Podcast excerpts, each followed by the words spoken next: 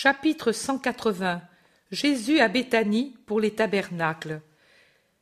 Les vers de toutes nuances des campagnes qui entourent Béthanie se présentent à la vue dès que l'on a franchi le sommet de la colline et que l'on pose le pied sur son versant sud qui descend par une route en zigzag vers Béthanie. Le vert argenté des oliviers, le vert bien marqué des pommiers parsemé ici et là par les premières feuilles jaunes, le vert rare et plus jaunâtre des vignes, le vert foncé et compact des chênes et des caroubiers, mêlé au marron des champs déjà labourés et qui attendent la semence, et au vert tendre des prés où pousse une herbe nouvelle et des jardins fertiles, forment une sorte de tapis multicolore pour celui qui d'en haut domine Béthanie et ses alentours et se détachant sur le verre plus en bas les pinceaux des palmiers dattiers toujours élégants et qui rappellent l'orient.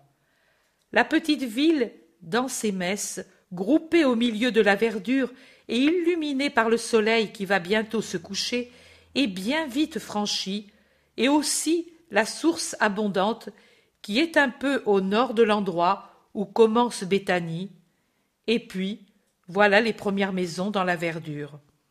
Ils sont arrivés après tant de chemins, de chemins fatigants, et malgré leur fatigue extrême, ils semblent reprendre des forces rien que par la proximité de la maison amie de Béthanie. La petite ville est tranquille, presque vide. Beaucoup d'habitants doivent être déjà à Jérusalem pour la fête. Aussi, Jésus passe inaperçu jusque dans le voisinage de la maison de Lazare. C'est seulement quand il est près du jardin en friche de la maison où il y avait tant d'échassiers qu'il rencontre deux hommes. Ils le reconnaissent et le saluent, et puis lui demandent Tu vas chez Lazare, maître? Tu fais bien. Il est si malade. Nous en venons après lui avoir apporté le lait de nos ânesses, la seule nourriture que son estomac digère encore avec un peu de jus de fruits et de miel. Les deux sœurs ne font que pleurer, épuisées par l'éveil et la douleur, et lui ne fait que te désirer. Je crois qu'il serait déjà mort, mais l'anxiété de te revoir l'a fait vivre jusqu'ici. J'y vais tout de suite. Dieu soit avec vous. Et tu le guériras demande-t-il curieux. La volonté de Dieu se manifestera sur lui, et avec elle la puissance du Seigneur, répond Jésus en quittant les deux, perplexes, et il se hâte vers le portail du jardin. Un serviteur le voit et court lui ouvrir, mais sans aucun cri de joie. Sitôt le portail ouvert, il s'agenouille pour vénérer Jésus, et il dit d'une voix attristée Tu tombes bien, ô Seigneur, et veuille ta venue être un signe de joie pour cette maison éplorée. Lazare, mon maître, je le sais, soyez tous résignés à la volonté du Seigneur. Il récompensera le sacrifice de votre volonté à la sienne. Va et appelle Marthe et Marie. Je les attends dans le jardin. Le serviteur s'éloigne en courant, et Jésus le suit lentement, après avoir dit à ses apôtres Je vais près de Lazare. Reposez-vous, car vous en avez besoin. Les deux sœurs se présentent sur le seuil, et elles ont du mal à reconnaître le Seigneur, tant leurs yeux sont fatigués par l'éveil et les larmes, et le soleil qui les frappe en face augmente la difficulté qu'elles éprouvent pour le voir. Pendant ce temps, d'autres serviteurs sortent par une porte secondaire à la rencontre des apôtres pour les emmener avec eux. Marthe, Marie, c'est moi. Vous ne me reconnaissez pas Oh. Le maître. s'écrient les deux sœurs, et elles se mettent à courir vers lui, se jetant à ses pieds, et étouffant difficilement leurs sanglots. Baisers et larmes tombe sur les pieds de Jésus, comme autrefois dans la maison de Simon le pharisien. Mais cette fois, Jésus ne reste pas raide comme alors pour recevoir la pluie de larmes de Marthe et de Marie. Maintenant, il se penche et il touche leur tête, les caresse et les bénit par ce geste, et les force à se lever en disant Venez, allons sous la tonnelle des jasmins. Pouvez-vous quitter Lazare? Plus par signe que par parole, tout en sanglots, elles disent que oui, et ils vont sous le pavillon ombragé, sous le feuillage fourni et sombre, duquel quelque tenace étoile de jasmin blanchit et exhale son parfum. Parlez donc. Ô maître, tu viens dans une maison bien triste. Nous sommes abêtis par la douleur. Quand le serviteur nous a dit Il y a quelqu'un qui vous cherche, nous n'avons pas pensé à toi. Quand nous t'avons vu, nous ne t'avons pas reconnu. Mais tu vois, nos yeux sont brûlés par les larmes. Lazare se meurt. Et les pleurs reprennent, interrompant les paroles des deux sœurs qui ont parlé alternativement. Et je suis venue. Pour le guérir. Ô mon Seigneur. dit Marie rayonnante d'espoir à travers ses larmes. Oh. Moi je le disais, si le maître vient, dit Marthe en joignant les mains en un geste de joie. Oh. Marthe, Marthe, que sais-tu des opérations et des décrets de Dieu? Hélas, maître, tu ne vas pas le guérir, s'écrient-elles ensemble en retombant dans leur peine. Je vous dis, ayez une foi sans bornes dans le Seigneur, continuez de l'avoir malgré toute insinuation et tout événement, et vous verrez de grandes choses quand votre cœur n'aura plus de raison d'espérer les voir. Que dit Lazare? Il y a un écho de tes paroles dans les siennes. Lui nous dit Ne doutez pas de la bonté et de la puissance de Dieu. Quoi qu'il arrive, il interviendra pour votre bien et le mien, et pour le bien d'un grand nombre de tous ceux qui, comme moi et comme vous, sauront rester fidèles au Seigneur. Et quand il est en mesure de le faire, il nous explique les Écritures, il ne lit plus qu'elles désormais, et il nous parle de toi, et il dit qu'il meurt dans un temps heureux parce que l'ère de la paix et du pardon est commencée. Mais tu l'entendras, car il dit aussi d'autres choses qui nous font pleurer aussi, plus que pour notre frère, dit Marthe. Viens, Seigneur, toute minute qui passe est dérobée à l'espoir de Lazare. Il comptait les heures, il disait Et pourtant, pour la fête, il sera à Jérusalem, et il viendra. Nous, nous qui savons beaucoup de choses que nous ne disons pas à Lazare pour ne pas le faire souffrir, nous avions moins d'espoir, car nous pensions que tu ne viendrais pas pour échapper à ceux qui te cherchent. C'était ce que pensait Marthe.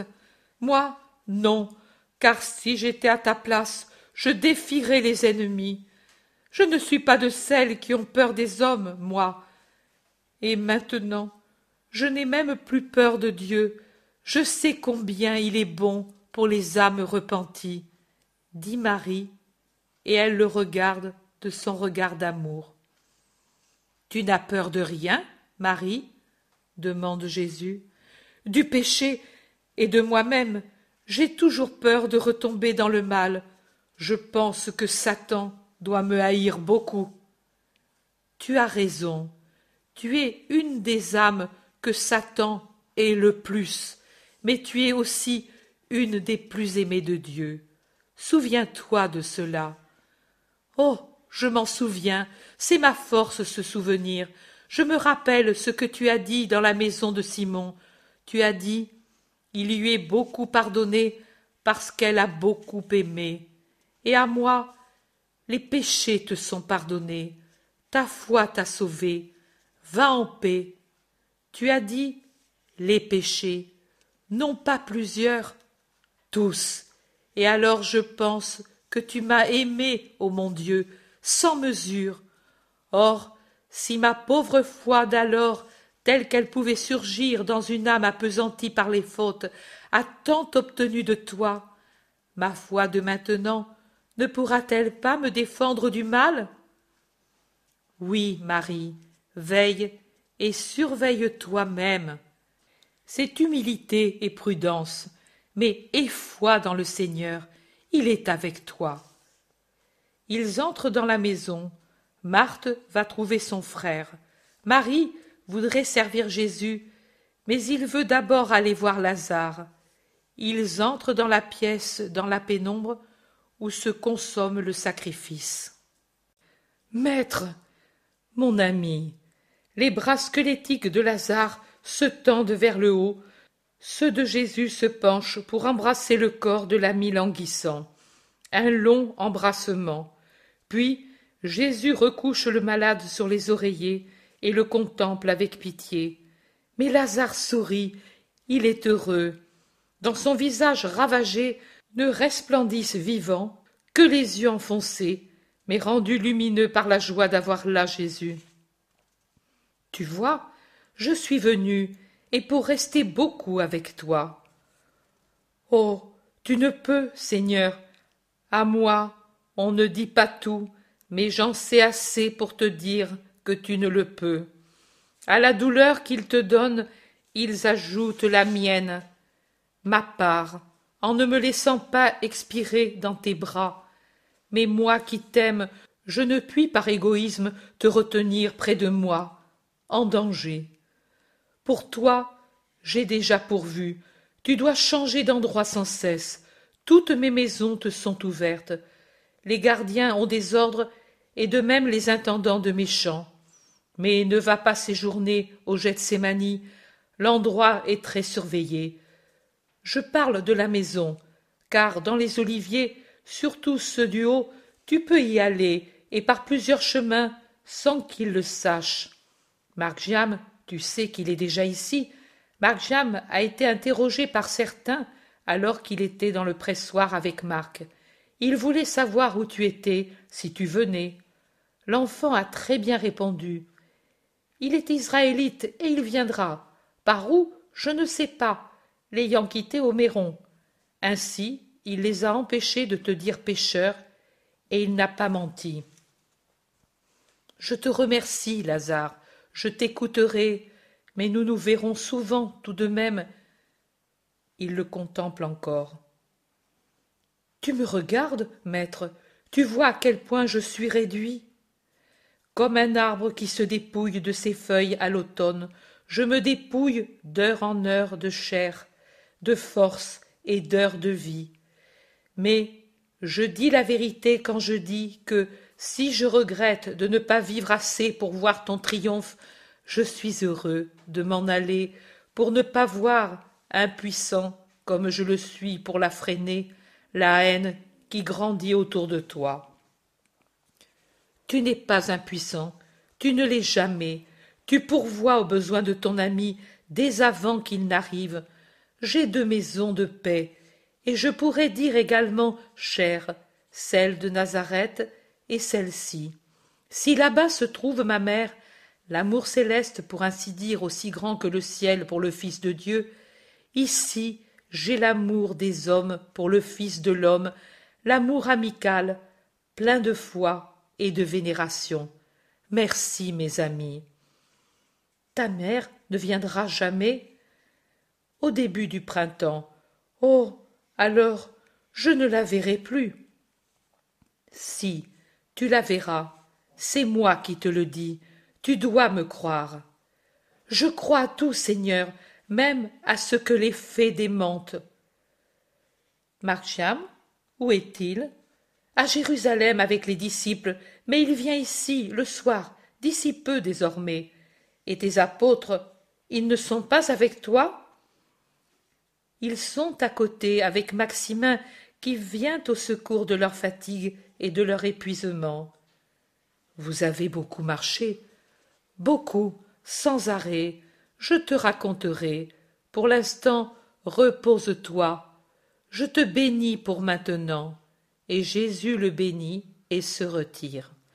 Les apôtres sont maintenant avec Margiam et avec presque tous les bergers, et ils parlent de l'insistance des pharisiens pour savoir quelque chose de Jésus. Ils disent que cela a éveillé leurs soupçons, de sorte que leurs disciples ont pensé à se mettre de garde sur toutes les routes qui conduisent à l'intérieur de Jérusalem pour avertir le Maître. En effet, rapporte Isaac, nous sommes disséminés sur toutes les routes, à quelques stades des portes, et à tour de rôle nous passons une nuit ici. C'est notre tour. Maître, dit en riant Judas, ils disent qu'à la porte de Jaffa il y avait la moitié du Sanhédrin. Ils se disputaient entre eux, car certains rappelaient mes paroles d'Anganim, d'autres juraient avoir appris que tu avais été à Dothaïn, d'autres, au contraire, disaient qu'ils t'avaient vu près d'Éphraïm, et cela les rendait furieux de ne pas savoir où tu étais.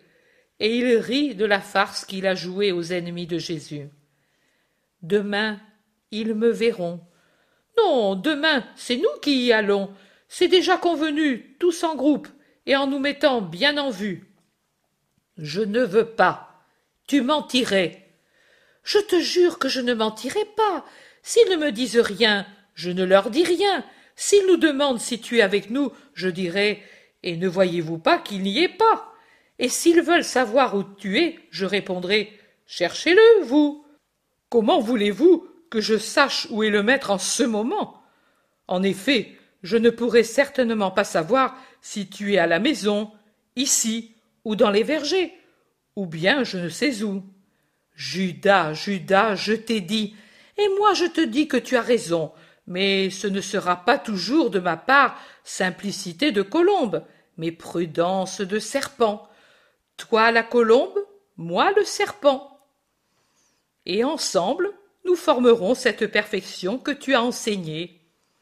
Il prend le ton qu'a Jésus quand il instruit, et il dit, en imitant le Maître à la perfection, Je vous envoie comme des brebis parmi des loups. Soyez donc prudents comme les serpents et simples comme les colombes. Ne vous préoccupez pas comment répondre, car à ce moment-là vous seront mises sur les lèvres les paroles, car ce n'est pas vous qui parlez, mais l'Esprit qui parle en vous. Quand on vous persécutera dans une ville, fuyez dans une autre, jusqu'à ce qu'arrive le règne du Fils de l'homme. Je les rappelle, et c'est le moment de les appliquer. Je ne les ai pas dites ainsi, et pas celle-ci seulement, objecte Jésus. Oh, pour le moment, il ne faut se rappeler que celle-là, et les dire ainsi. Je sais ce que tu veux dire, mais si la foi en toi ne s'est pas bien établie, et c'est une pierre dans ton royaume, il ne convient pas de se livrer aux ennemis. Ensuite, nous dirons et ferons le reste. L'expression de Judas est si brillante d'intelligence et d'espièglerie qu'il conquiert tout le monde, sauf Jésus qui soupire. C'est vraiment le séducteur auquel rien ne manque pour triompher des hommes. Jésus soupire et réfléchit, mais il se rend en remarquant que la prévoyance de Judas n'est pas entièrement mauvaise. Judas expose triomphalement tout son plan. Nous irons donc demain et après-demain jusqu'au lendemain du sabbat, et nous resterons dans une cabane de branchage dans la vallée du Cédron, en parfait israélite. Eux se lasseront de t'attendre, et alors tu viendras. En attendant, tu resteras ici, tranquille, à te reposer. Tu es épuisé, mon maître, et nous ne le voulons pas. Les portes closes, l'un de nous viendra te dire ce qu'ils font. Oh. Ce sera beau de les voir déçus. Tous sont d'accord, et Jésus n'oppose pas de résistance. Peut-être son extrême fatigue, peut-être le désir de réconforter Lazare, de lui donner tout le réconfort avant la lutte finale, le décide à céder peut-être aussi la nécessité réelle de se garder libre tant que ne sont pas accomplies toutes les œuvres qui sont nécessaires pour qu'Israël ne doute pas de sa nature avant de le juger comme coupable. Il dit ce qui est sûr. Et qu'il en soit ainsi. Pourtant, ne cherchez pas querelle et évitez les mensonges. Taisez-vous plutôt, mais ne mentez pas. Allons maintenant, car Marthe nous appelle. Viens, Marjam, je te trouve meilleure mine. Il s'éloigne tout en parlant, un bras autour des épaules du tout jeune disciple. Chapitre 181 Jésus au temple pour les tabernacles. Le royaume de Dieu ne vient pas avec apparat.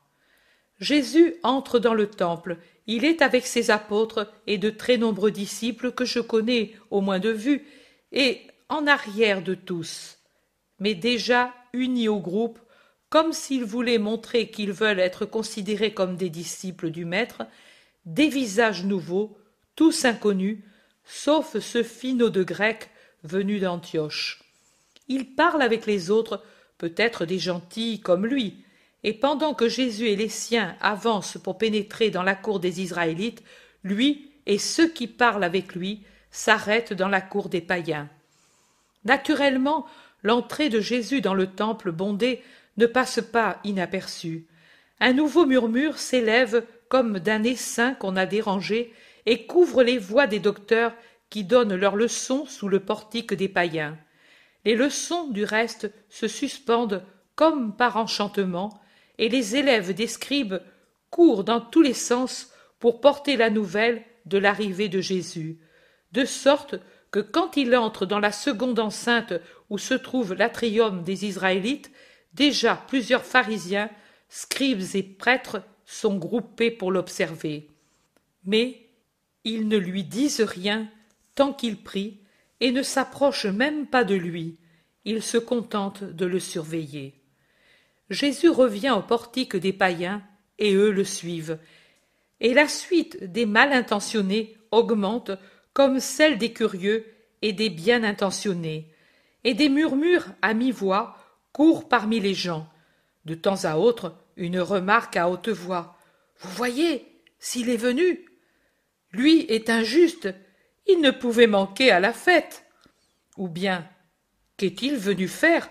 Dévoyer encore plus le peuple?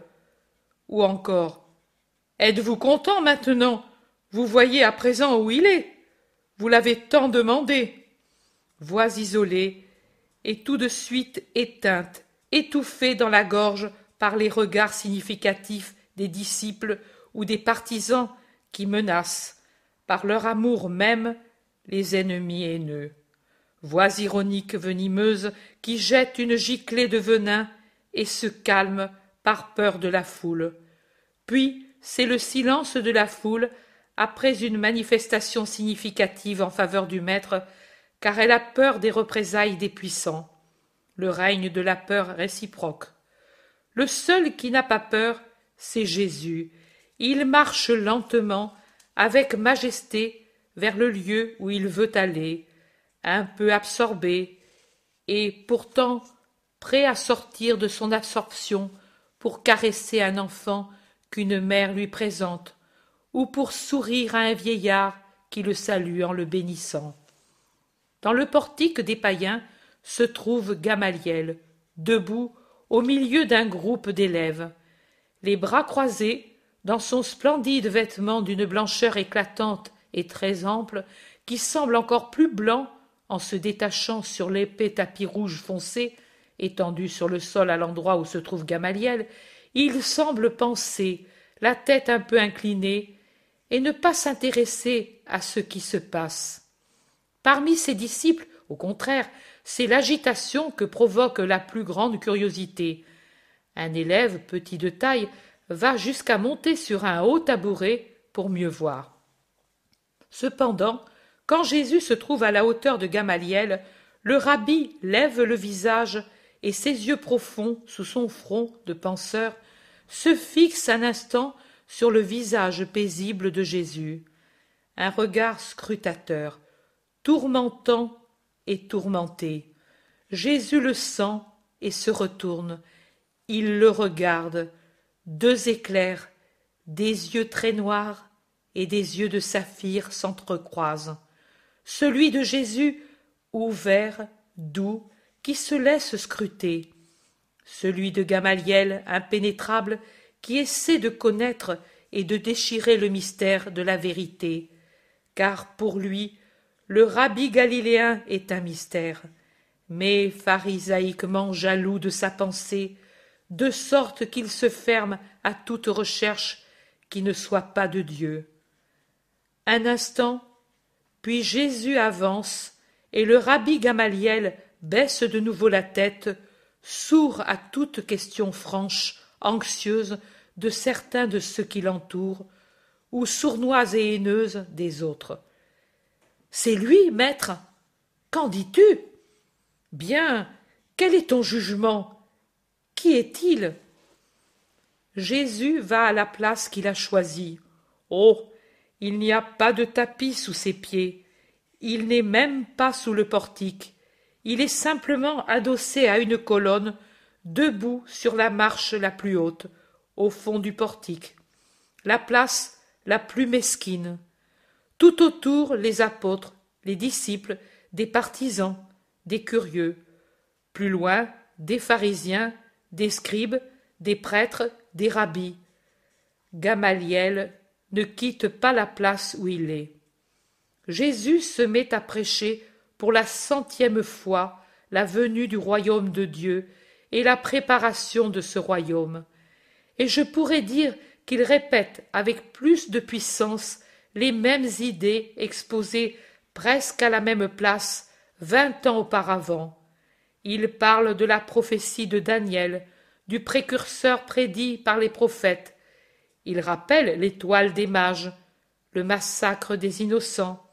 Et après ces préambules destinés à montrer les signes de la venue du Christ sur la terre, il cite pour confirmer sa venue les signes actuels qui accompagnent le Christ enseignant, comme avant les autres accompagnaient la venue du Christ incarné. C'est-à-dire, il rappelle la contradiction qui l'accompagne, la mort du précurseur et les miracles qui se produisent continuellement, confirmant que Dieu est avec son Christ. Il n'attaque jamais ses adversaires, il semble ne pas même les voir.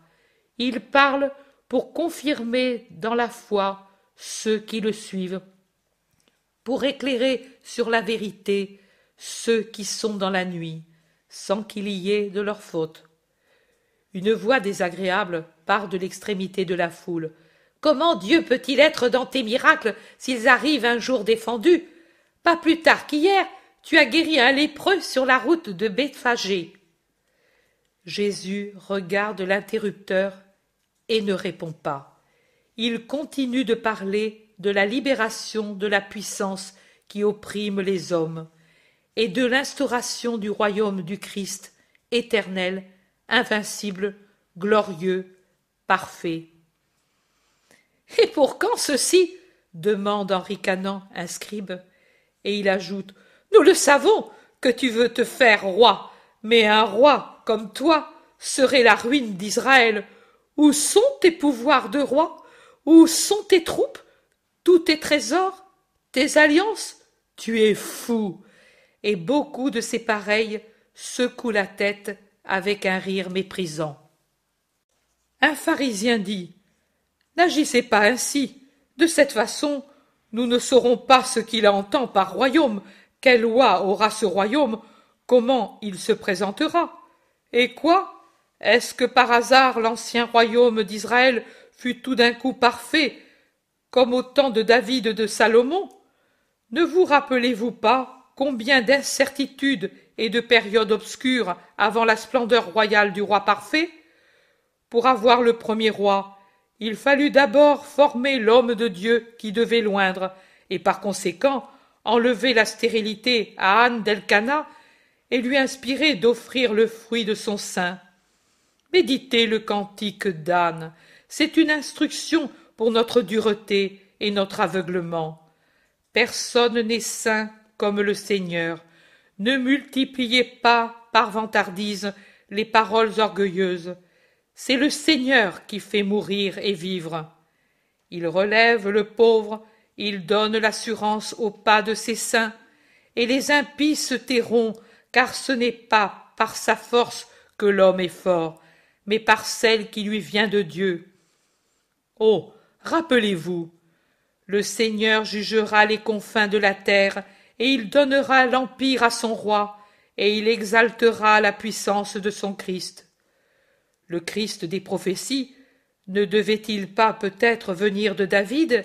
Et alors, toutes les préparations à partir de la naissance de Samuel ne sont-elles pas des préparations au règne du Christ? Toi, maître, ne descends-tu pas peut-être de David étant né à Bethléem? demande-t-il enfin directement à Jésus.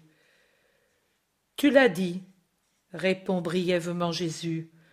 Oh. Alors, satisfais nos intelligences, tu vois que le silence n'est pas une bonne chose, puisqu'il fomente les nuées du doute dans les cœurs. Non pas du doute, de l'orgueil, ce qui est plus grave encore. Comment Douter de toi est moins grave que d'être orgueilleux? Oui, car l'orgueil est la luxure de l'intelligence, et c'est le péché le plus grand, car c'est le péché même de Lucifer. Dieu pardonne tant de choses, et sa lumière resplendit avec amour pour éclairer les ignorances et dissiper les doutes. Mais il ne pardonne pas à l'orgueil qui se moque de lui en se disant plus grand que lui. Qui le dit parmi nous que Dieu est plus petit que nous? Nous ne blasphémons pas, crient plusieurs. Vous ne le dites pas avec vos lèvres, mais vous l'affirmez par vos actes. Vous prétendez dire à Dieu Il n'est pas possible que le Christ soit un Galiléen, un homme du peuple. Il n'est pas possible que ce soit lui. Qu'est-ce qui est impossible à Dieu? La voix de Jésus est un tonnerre. Si d'abord son aspect était plutôt humble, quand il était appuyé comme un mendiant à sa colonne, maintenant il se redresse, s'écarte du pilastre, lève majestueusement sa tête sur le cou, et il darde ses yeux qui brillent sur la foule. Il est encore sur la marche, mais c'est comme s'il était en haut d'un trône, tant est royale son attitude. Les gens reculent comme effrayés, et personne ne répond à la dernière question. Puis un rabbi, petit, ridé, à l'aspect maussade comme l'est certainement son âme, demande, en faisant précéder la question d'un rire faux et raillé, La luxure s'accomplit quand on est à deux. L'intelligence, avec qui l'accomplit-elle Elle, Elle n'est pas corporelle. Comment alors peut-elle pécher par luxure? À quoi, si elle est incorporelle, s'unit-elle pour pécher? Et il rit en traînant ses mots et son rire. À qui? À Satan. L'intelligence de l'orgueilleux commet la fornication avec Satan contre Dieu et contre l'amour. Et Lucifer, avec qui l'a-t-il fait pour devenir Satan, si Satan n'existait pas encore il l'a faite avec lui-même, avec sa propre pensée intelligente et désordonnée. Qu'est-ce que la luxure, ô scribe? Mais je te l'ai dit, et qui ne sait pas ce qu'est la luxure? Nous l'avons tous expérimenté. Tu n'es pas un rabbi sage, puisque tu ne connais pas la nature véritable de ce péché universel, triple fruit du mal, comme le Père, le Fils et l'Esprit Saint sont la triple forme de l'amour. La luxure, c'est le désordre au scribe, un désordre guidé par une intelligence libre et consciente qui sait que son désir est mauvais, mais veut le satisfaire quand même. La luxure est désordre et violence contre les lois naturelles, contre la justice et l'amour envers Dieu, envers nous-mêmes, envers nos frères, toute luxure, celle de la chair comme celle qui vise les richesses et la puissance de la terre, comme celle de ceux qui voudraient empêcher le Christ d'accomplir sa mission parce qu'ils intriguent avec leur ambition démesurée, qui tremble que je la frappe. Un grand murmure parcourt la foule. Gamaliel, resté seul sur son tapis, relève la tête et jette un regard aigu sur Jésus. Mais quand donc viendra le règne de Dieu? Tu n'as pas répondu. Le pharisien de tout à l'heure revient à la charge.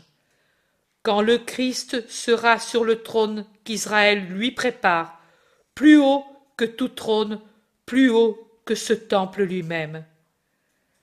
Mais où est-on en train de le préparer s'il n'y a aucun apparat? Peut-il jamais être vrai que Rome laisse Israël se relever? Les aigles sont-elles donc devenus aveugles pour ne pas voir ce qui se prépare? Le royaume de Dieu ne vient pas avec apparat. Seul l'œil de Dieu le voit se former, car l'œil de Dieu lit l'intérieur des hommes. Aussi, n'allez pas chercher où est ce royaume, où il se prépare, et ne croyez pas à ceux qui disent On conjure en Batanée, on conjure dans les cavernes du désert d'Angadi, on conjure sur les rives de la mer. Le royaume de Dieu est en vous, en votre intérieur, dans votre esprit qui accueille la loi venue des cieux, comme la loi de la vraie patrie, la loi dont la pratique rend citoyen du royaume. C'est pour cela qu'avant moi, Jean est venu pour préparer les chemins des cœurs par lesquels devait pénétrer en eux ma doctrine. C'est par la pénitence que se sont préparés les chemins, c'est par l'amour que le royaume se dressera et que tombera l'esclavage du péché qui interdit aux hommes le royaume des cieux. Mais vraiment, cet homme est grand, et vous dites que c'est un artisan dit tout haut quelqu'un qui écoutait attentivement, et d'autres juifs, d'après leurs vêtements, et peut-être incités par les ennemis de Jésus, se regardent interdits et regardent les incitateurs en leur demandant Mais que nous vous avez-vous insinué? Qui peut dire que cet homme soulève le peuple? Et d'autres encore Nous nous demandons, et nous vous demandons ceci.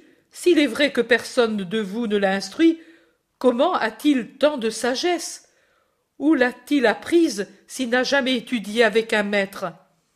Et en s'adressant à Jésus, dis-nous donc où tu as trouvé cette doctrine que tu enseignes? Jésus lève un visage inspiré et il dit En vérité, en vérité, je vous dis que cette doctrine n'est pas la mienne, mais qu'elle est de celui qui m'a envoyé parmi vous. En vérité, en vérité, je vous dis qu'aucun maître ne me l'a enseigné, et je ne l'ai trouvé dans aucun livre vivant, ni dans aucun rouleau ou monument de pierre. En vérité, en vérité, je vous dis que je me suis préparé à cette heure en écoutant le vivant parler à mon esprit. Maintenant, l'heure est venue pour moi de donner au peuple de Dieu la parole venue des cieux, et je le fais, et le ferai jusqu'à mon dernier soupir, et lorsque je l'aurai exhalé, les pierres qui m'entendront et qui ne s'amolliront pas, éprouveront une crainte de Dieu plus forte que celle qu'éprouva Moïse sur le Sinaï, et dans la crainte, avec une voix véridique, bénissant ou maudissant les paroles de ma doctrine repoussée, se graveront sur les pierres, et ces paroles ne s'effaceront plus. Le signe restera, lumière pour ceux qui l'accueilleront, au moins alors avec amour, ténèbres absolues pour ceux qui ne comprendront pas, même alors que c'est la volonté de Dieu qui m'a envoyé pour fonder son royaume. Au commencement de la création, il fut dit Que soit faite la lumière, et la lumière fut dans le chaos. Au commencement de ma vie, il a été dit Que soit la paix pour les hommes de bonne volonté. La bonne volonté c'est celle qui fait la volonté de Dieu et ne la combat pas. Or, celui qui fait la volonté de Dieu et ne la combat pas, sent qu'il ne peut pas me combattre, car il sent que ma doctrine vient de Dieu et non pas de moi-même. Est-ce que peut-être je cherche ma gloire? Dis-je peut-être que je suis l'auteur de la loi de grâce et de l'ère du pardon? Non, je ne prends pas la gloire qui n'est pas la mienne, mais je donne gloire à la gloire de Dieu, auteur de tout ce qui est bon. Or ma gloire, c'est de faire ce que le Père veut que je fasse, car cela lui donne gloire. Celui qui parle en sa propre faveur pour qu'on le loue cherche sa propre gloire.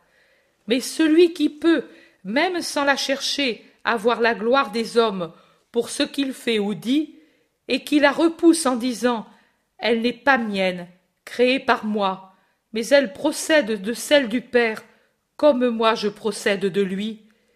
Il est dans la vérité, et en lui il n'y a pas d'injustice, car il donne à chacun le sien sans rien garder de ce qui ne lui appartient pas.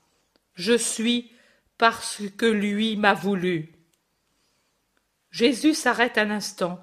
Il tourne les yeux sur la foule, fouille les consciences, les lit, les pèse. De nouveau il parle. Vous vous taisez, pour la moitié dans l'admiration, pour la moitié vous demandant comment vous pourriez me faire taire. De qui sont les dix commandements? D'où viennent-ils? Qui vous les a donnés? Moïse crie la foule. Non, le Très-Haut. Moïse, son serviteur, vous les a apportés, mais ils sont de Dieu. Vous, qui avez les formules, mais n'avez pas la foi, vous dites dans votre cœur Dieu, nous ne l'avons pas vu, ni les Hébreux au pied du Sinaï.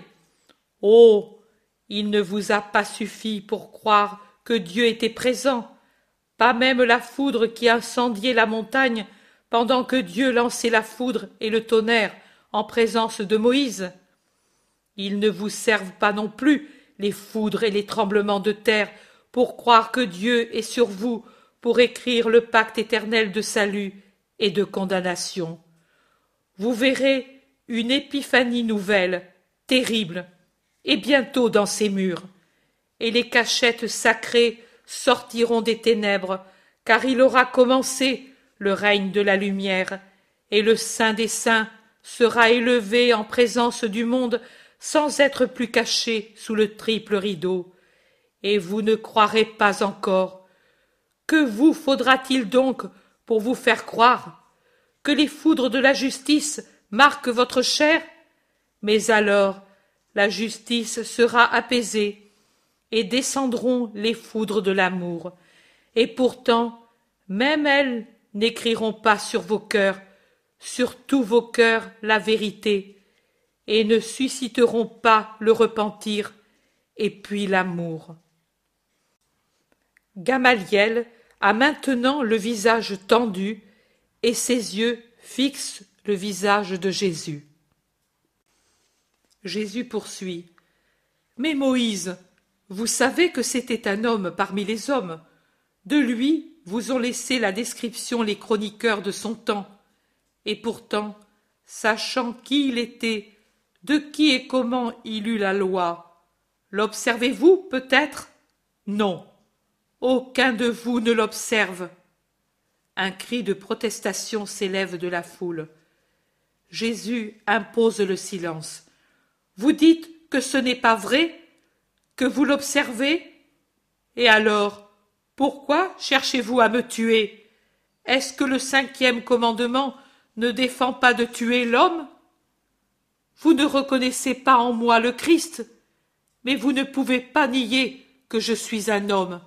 Or, pourquoi cherchez-vous à me tuer? Mais tu es fou, tu es possédé, un démon parle en toi. Il te fait délirer et dire des mensonges. Personne de nous ne pense à te tuer. Qui veut te tuer? crient justement ceux qui veulent le faire. Qui? Vous. Et vous cherchez des excuses pour le faire, et vous me reprochez des fautes qui ne sont pas vraies. Vous me reprochez ce n'est pas la première fois, d'avoir guéri un homme pendant le sabbat. Et Moïse ne dit-il pas d'avoir pitié même de l'âne et du bœuf qui est tombé, car il représente un bien pour ton frère? Et moi, je ne devrais pas avoir pitié du corps malade d'un frère pour lequel la santé reconquise est un bien matériel et un moyen spirituel pour bénir Dieu et l'aimer à cause de sa bonté. Et la circoncision que Moïse vous a donnée pour l'avoir reçue déjà des patriarches, ne la pratiquez-vous pas peut-être même pendant le sabbat? Si la circoncision d'un homme pendant le sabbat n'est pas une violation de la loi mosaïque du sabbat, parce qu'elle sert à faire d'un garçon un fils de la loi, pourquoi vous indignez-vous parce que j'ai guéri pendant le sabbat un homme tout entier, en son corps et en son esprit, et que j'en ai fait un fils de Dieu? Ne jugez pas selon l'apparence et la lettre, mais portez un jugement droit et avec votre esprit. Car la lettre, les formules, les apparences sont des choses mortes, des tableaux peints, mais non pas la vie vraie alors que l'esprit des paroles et des apparences est vie réelle et source d'éternité. Mais vous ne comprenez pas ces choses parce que vous ne voulez pas les comprendre. Allons. Et il tourne le dos à tout le monde pour se diriger vers la sortie, suivi et entouré de ses apôtres et disciples qui le regardent, attristés pour lui et pleins de dédain pour ses ennemis.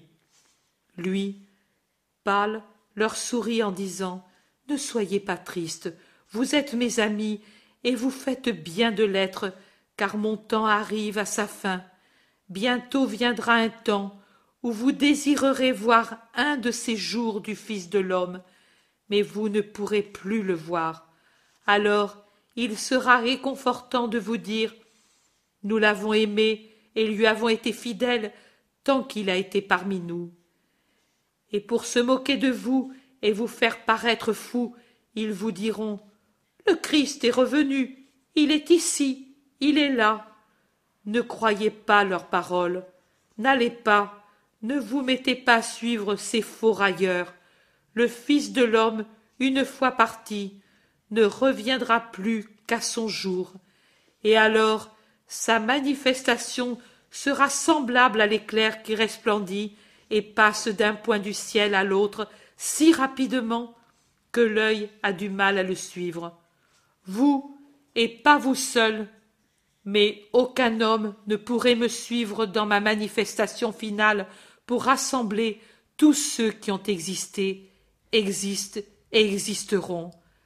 Mais avant que cela arrive, il faut que le Fils de l'homme souffre beaucoup, souffre tout toute la douleur de l'humanité, et qu'en outre il soit renié par cette génération. Mais alors, mon Seigneur, tu souffriras tout le mal dont sera capable de te frapper cette génération, observe le berger Mathias. Non, j'ai dit toute la douleur de l'humanité.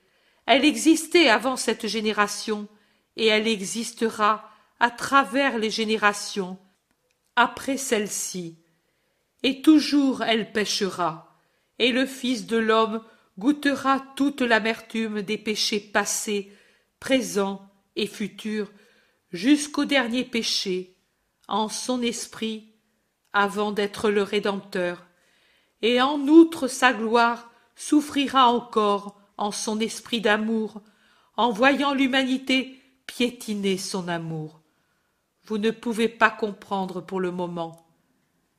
Allons maintenant dans cette maison. Elle m'est amie.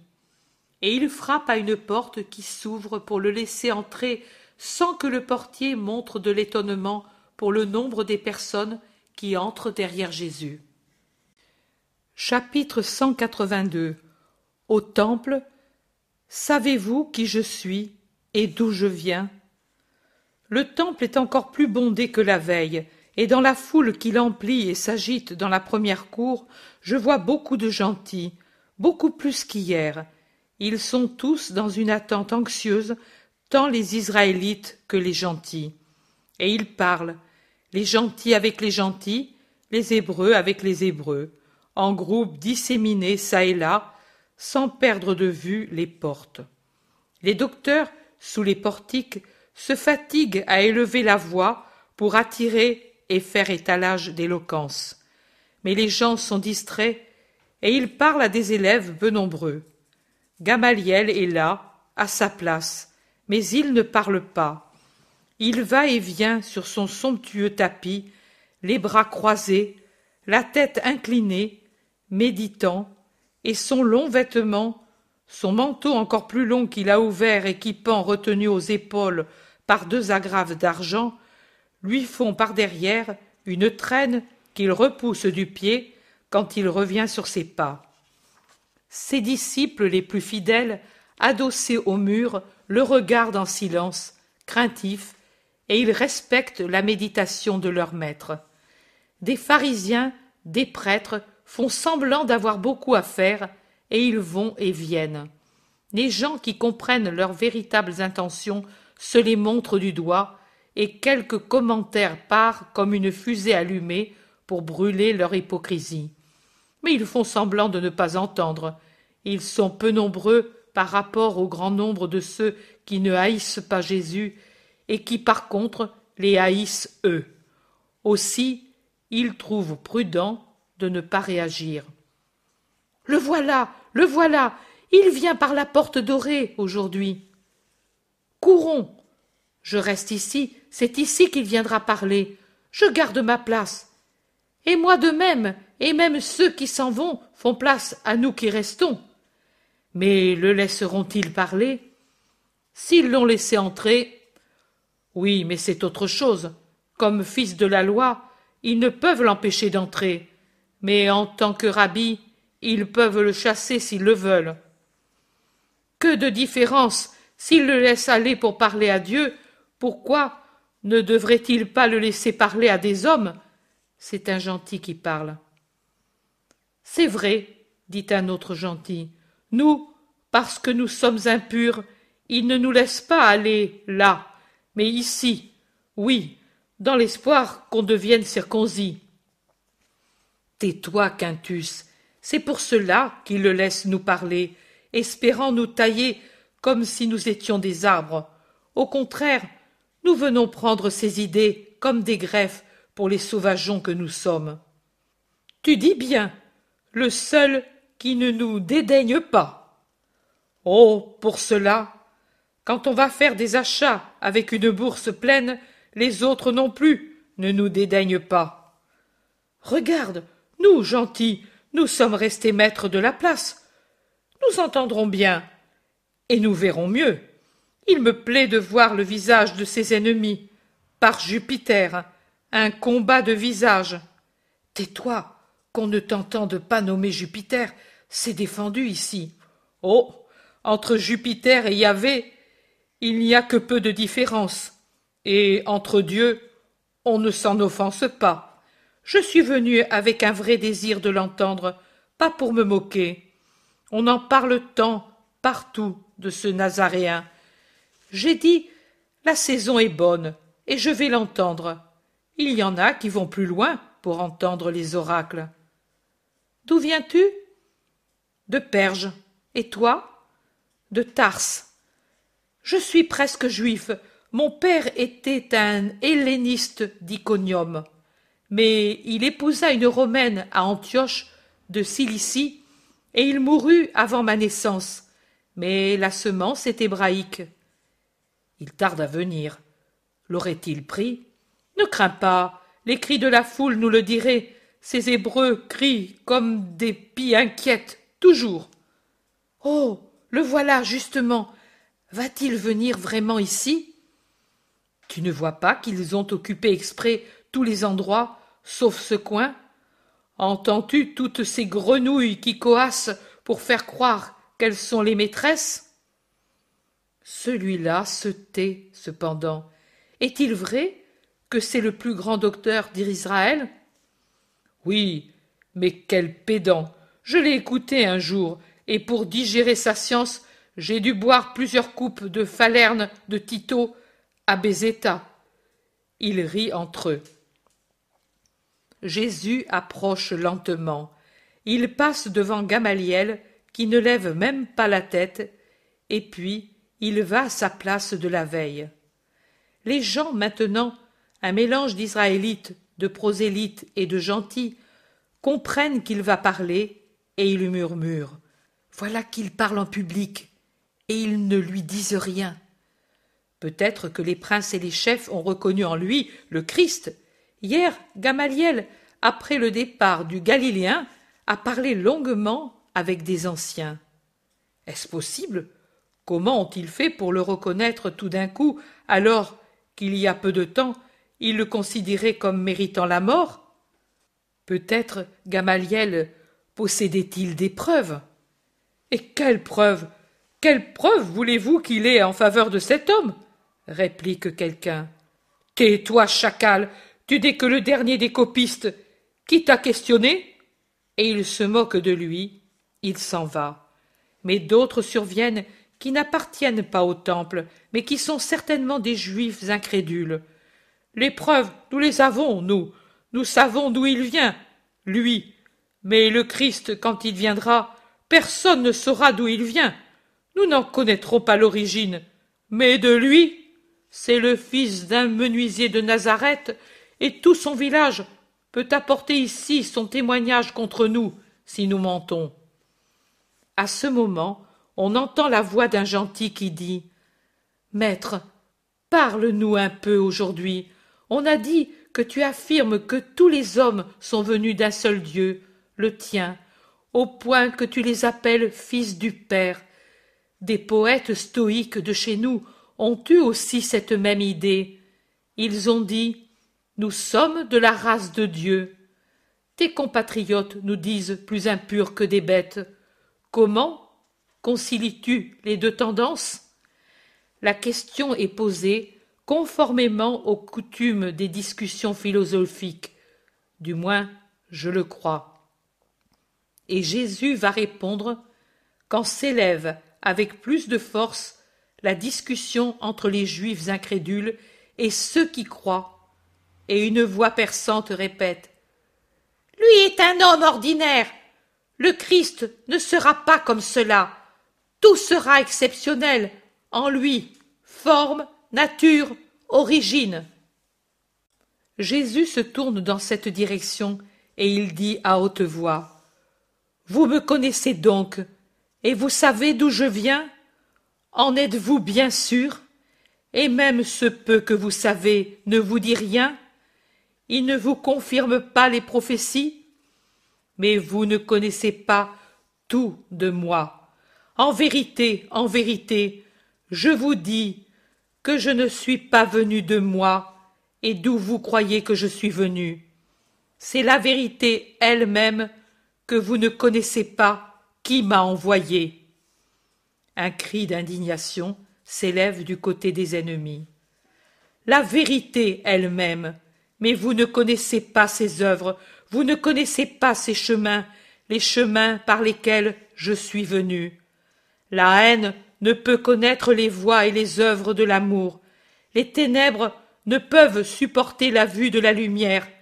Mais moi, je connais celui qui m'a envoyé parce que je suis sien. Je fais partie de lui et je suis un tout avec lui. Et il m'a envoyé pour que j'accomplisse ce que veut sa pensée. Un tumulte se produit. Les ennemis se précipitent pour mettre la main sur lui, s'emparer de lui, le frapper. Les apôtres, les disciples, le peuple, les gentils, les prosélytes réagissent pour le défendre. D'autres assaillants accourent au secours des premiers et peut-être réussiraient. Mais Gamaliel, qui jusqu'à ce moment paraissait étranger à tout, quitte son tapis et vient vers Jésus, poussé sous le portique par ceux qui veulent le défendre, et il crie Laissez-le tranquille, je veux entendre ce qu'il dit. Plus que le détachement des légionnaires qui accourent de l'Antonia pour apaiser le tumulte, agit la voix de Gamaliel. Le tumulte tombe comme un tourbillon qui se brise, et les cris s'apaisent pour devenir un simple bourdonnement. Les légionnaires, par prudence, restent près de l'enceinte extérieure, mais sont désormais inutiles.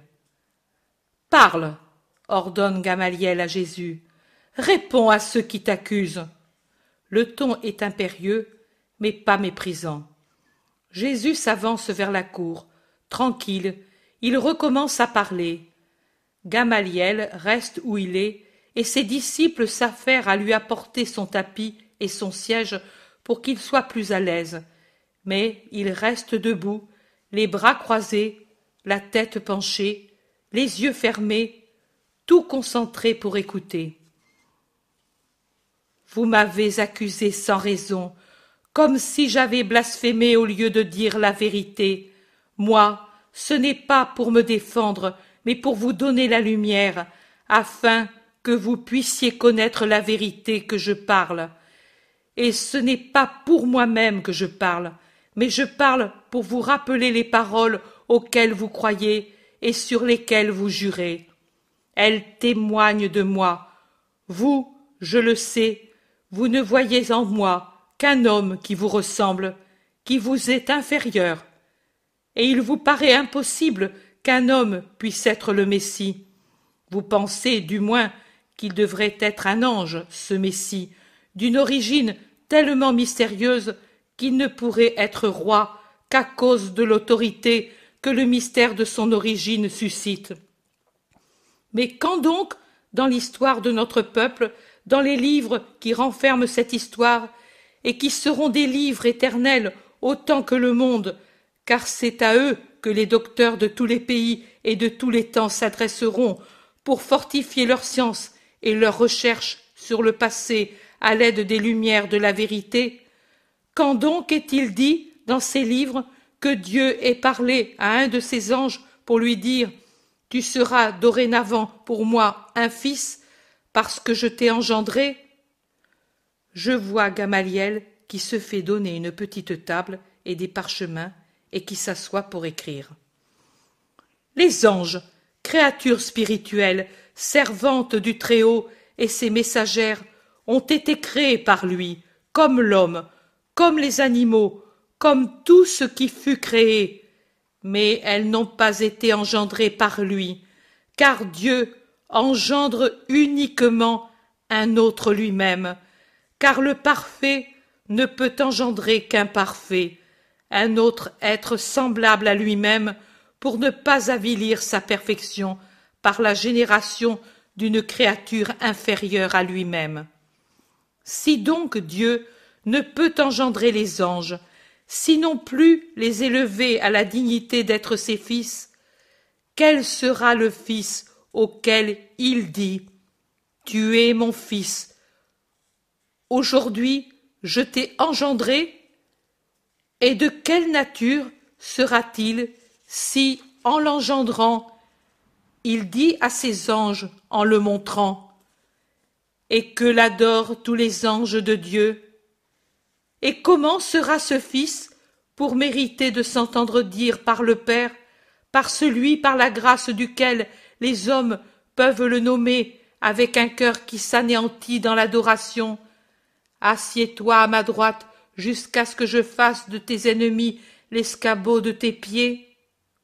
Ce Fils ne pourra être que Dieu, comme le Père, dont il partage les attributs et la puissance, et avec qui il jouit de la charité qui les réjouit dans les ineffables et inconnaissables amours de la perfection pour elle-même.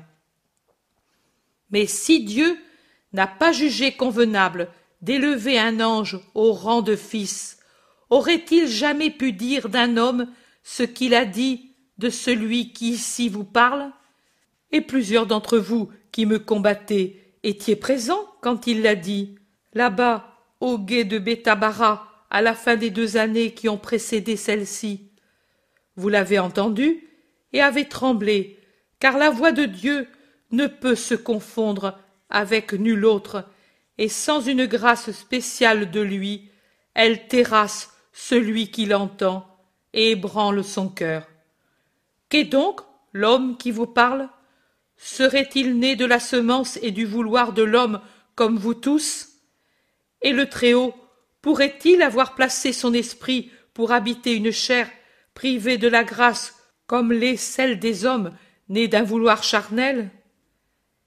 Et le Très-Haut pourrait-il, pour payer la grande faute, être satisfait du sacrifice d'un homme? Réfléchissez, il n'a pas choisi un ange pour être Messie et Rédempteur. Pourrait-il alors choisir un homme pour l'être? Et le Rédempteur pouvait-il être seulement fils du Père sans assumer la nature humaine, mais avec des moyens et des pouvoirs qui surpassent les raisonnements humains? Et le premier-né de Dieu pouvait-il avoir des parents s'il est le premier-né éternel? Ne se bouleverse-t-elle pas la pensée orgueilleuse devant ces interrogations qui montent vers les royaumes de la vérité, toujours plus proches d'elle, et qui ne trouvent une réponse que dans un cœur humble et plein de foi. Qui doit être le Christ? Un ange? Plus qu'un ange. Un homme? Plus qu'un homme. Un Dieu? Oui, un Dieu, mais avec une chair qui lui est unie, pour pouvoir accomplir l'expiation de la chair coupable. Toute chose doit être rachetée par la matière avec laquelle elle a péché.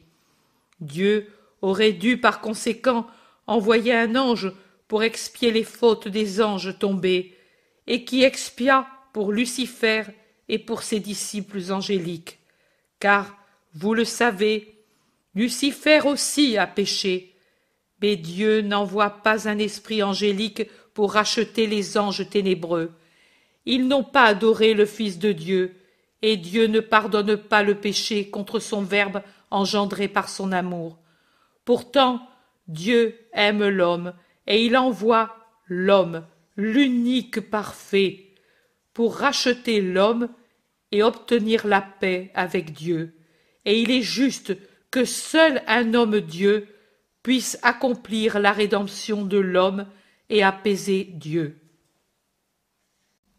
Jésus poursuit. Le Père et le Fils se sont aimés et compris. Le Père a dit Je veux, et le Fils a dit Je veux, et puis le Fils a dit Donne-moi, et le Père a dit Prends, et le Verbe eut une chair dont la formation est mystérieuse, et cette chair s'appela Jésus-Christ, Messie, celui qui doit racheter les hommes, les amener au royaume, vaincre le démon, briser l'esclavage. Vaincre le démon, un ange ne le pouvait pas, ne peut pas accomplir ce que le Fils de l'homme peut accomplir. Et pour cela, voilà que Dieu appelle pour la grande œuvre non pas les anges, mais l'homme. Voici l'homme de l'origine duquel vous êtes incertain ou négateur ou pensif. Voici l'homme, l'homme que Dieu accepte, l'homme qui représente tous ses frères, l'homme comme vous pour la ressemblance, l'homme supérieur et différent de vous pour la provenance, qui, non d'homme, mais de Dieu, engendré et consacré pour son ministère, se tient devant l'autel élevé, afin d'être prêtre et victime pour les péchés du monde, pontife éternel et suprême, souverain prêtre selon l'ordre de Melchisédek. Ne tremblez pas, je ne tends pas les mains vers la tiare pontificale. Un autre diadème m'attend. Ne tremblez pas, je ne vous enlèverai pas le rational. Un autre est déjà prêt pour moi. Mais tremblez seulement que pour vous ne serve pas le sacrifice de l'homme et la miséricorde du Christ. Je vous ai tant aimé, je vous aime tant que j'ai obtenu du Père de m'anéantir moi-même. Je vous ai tant aimé, je vous aime tant que j'ai demandé de consumer toute la douleur du monde pour vous donner le salut éternel. Pourquoi ne voulez-vous pas me croire? Ne pouvez-vous croire encore? N'est-il pas dit du Christ Tu es prêtre éternellement selon l'ordre de Melchisédek. Mais quand a commencé le sacerdoce Peut-être au temps d'Abraham Non, et vous le savez.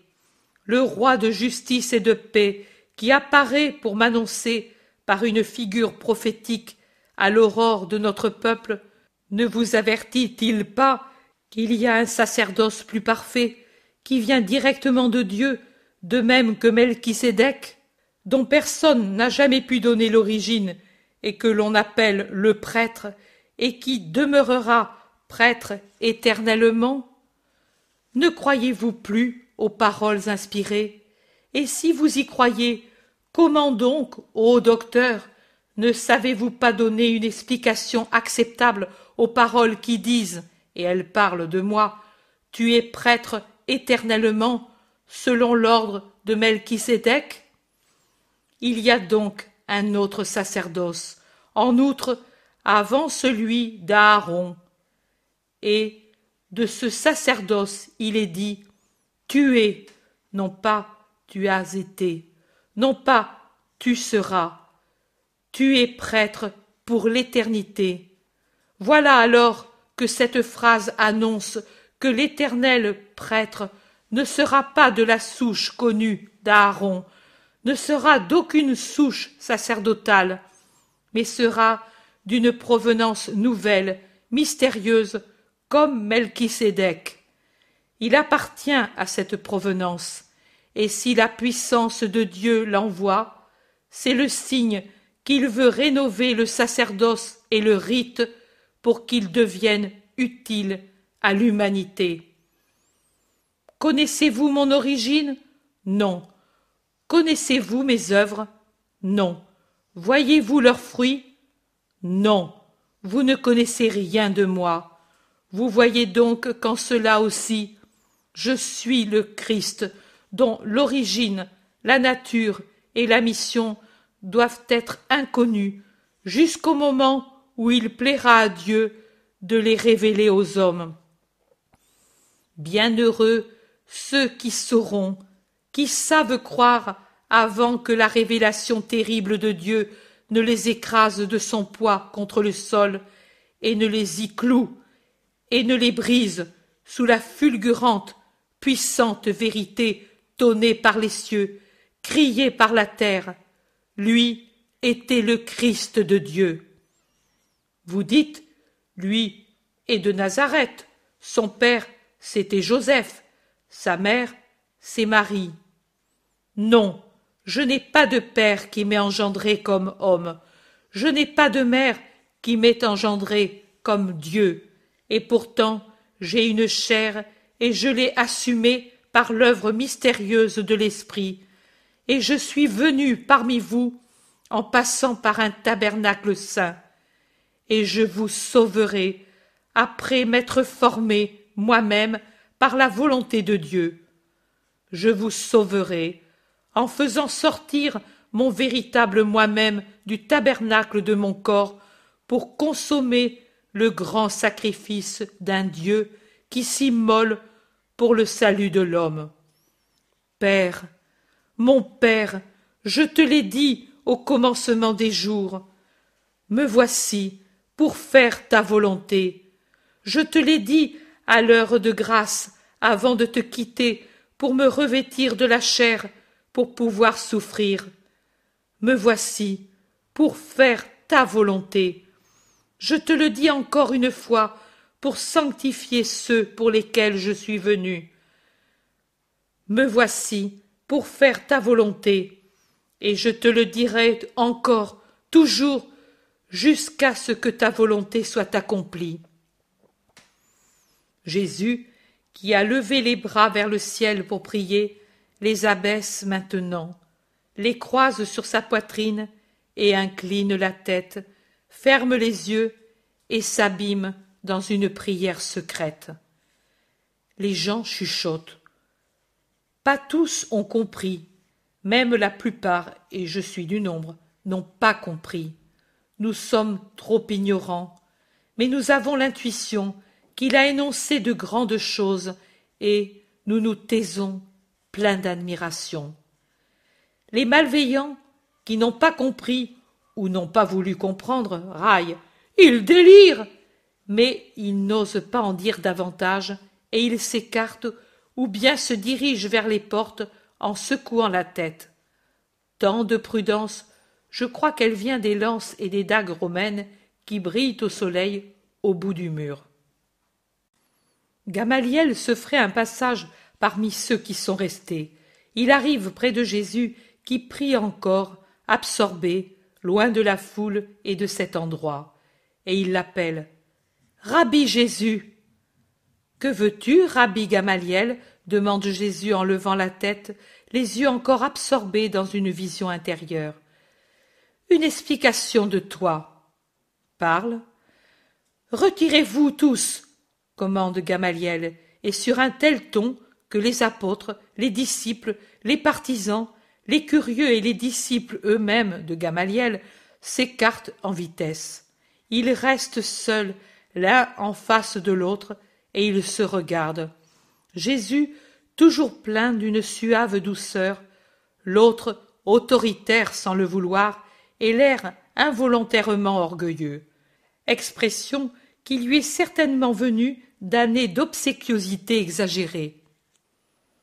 Maître, on m'a rapporté certaines de tes paroles dites à un banquet, que j'ai désapprouvées parce qu'il manquait de sincérité. Moi, je combats ou je ne combats pas, mais c'est toujours ouvertement. J'ai médité ces paroles, je les ai confrontées avec celles qui sont dans mon souvenir, et je t'ai attendu ici pour t'interroger sur elles. Et auparavant, j'ai voulu t'écouter parler. Eux n'ont pas compris. Moi, j'espère pouvoir comprendre. J'ai écrit tes paroles pendant que tu les disais, pour les méditer, non pas pour te nuire. Me crois-tu?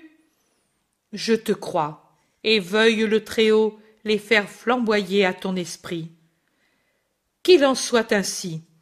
Écoute, les pierres qui doivent frémir sont peut-être celles de nos cœurs non, Rabbi, celle-ci, et dans un geste circulaire il indique les murailles du temple. Pourquoi le demandes-tu? Parce que mon cœur a frémi quand m'ont été rapportées tes paroles du banquet et tes réponses au tentateur. Je croyais que ce frémissement était le signe. Non, Rabbi, c'est trop peu que le frémissement de ton cœur et celui de quelques autres pour être le signe qui ne laisse pas de doute. Même si toi, grâce à un rare jugement d'humble connaissance de toi-même, tu donnes à ton cœur le nom de Pierre. Ô Rabbi Gamaliel, ne peux-tu pas vraiment faire de ton cœur de pierre un lumineux autel pour accueillir Dieu? Non dans mon intérêt, Rabbi, mais pour que ta justice soit complète. Et Jésus regarde avec douceur l'ancien maître qui tourmente sa barbe et passe ses doigts sous son couvre-chef en serrant son front et en murmurant, et il baisse la tête pour le dire Je ne puis, je ne puis encore, mais j'espère. Ce signe, est-ce que tu le donneras toujours? Je le donnerai. Adieu, Rabbi Jésus. Que le Seigneur vienne à toi, Rabbi Gamaliel. Ils se séparent, Jésus fait signe aux siens, et avec eux il se dirige hors du temple. Scribes, pharisiens, prêtres, disciples de Rabbi se précipitent comme autant de vautours autour de Gamaliel, qui est en train de passer dans sa large ceinture les feuilles qu'il a écrites. Eh bien, qu'en penses-tu? Un fou? Tu as bien fait d'écrire ces divagations. Elles nous serviront. As-tu décidé? Es-tu convaincu? Hier Aujourd'hui Plus qu'il n'en faut pour te convaincre. Il parle tumultueusement, et Gamaliel se tait pendant qu'il rajuste sa ceinture, renferme l'encrier qu'il y a suspendu, rend à son disciple la petite table sur laquelle il s'est appuyé pour écrire sur les parchemins. Tu ne réponds pas? Depuis hier tu ne parles pas lui dit pour le décider un de ses collègues. J'écoute, pas vous, lui, et je cherche à reconnaître dans les paroles de maintenant la parole qui m'a parlé un jour, ici. Et tu y réussis peut-être disent plusieurs en riant. C'est comme le tonnerre dont la voix est différente selon que l'on est plus proche ou plus loin. Mais c'est toujours le bruit du tonnerre. Un bruit qui ne permet pas de conclure, alors, plaisante quelqu'un. Ne ris pas, Lévi, dans le bruit peut se trouver aussi la voix de Dieu, et nous pouvons être assez sots pour croire que c'est le bruit de nuages qui se déchirent. Ne ris pas non plus, toi, Elchias, et toi, Simon, de peur que le tonnerre ne vienne à se changer en foudre et ne vous réduise en cendres. Alors toi, tu dis quasi que le Galiléen, c'est cet enfant qu'avec Hillel vous croyez prophète, et que cet enfant et cet homme soient le Messie? Demande des railleurs, bien qu'en sourdine, car Gamaliel se fait respecter. Je ne dis rien. Je dis que le bruit du tonnerre est toujours le bruit du tonnerre. Plus proche ou plus lointain? Hélas, les paroles sont plus fortes comme l'âge le comporte, mais les vingt années écoulées ont rendu mon intelligence vingt fois plus fermée sur le trésor qu'elle possède, et le son pénètre plus faiblement, et Gamaliel laisse retomber sa tête sur sa poitrine, pensif. Ha ha ha Tu vieillis et tu deviens sot, Gamaliel. Tu prends des fantômes pour des réalités. Ha ha ha Et tous se mettent à rire. Gamaliel hausse dédaigneusement les épaules, puis relève son manteau qui pendait de ses épaules, s'en enveloppe à plusieurs tours tant il est ample, et tourne le dos à tout le monde sans répliquer un mot, plein de mépris dans son silence.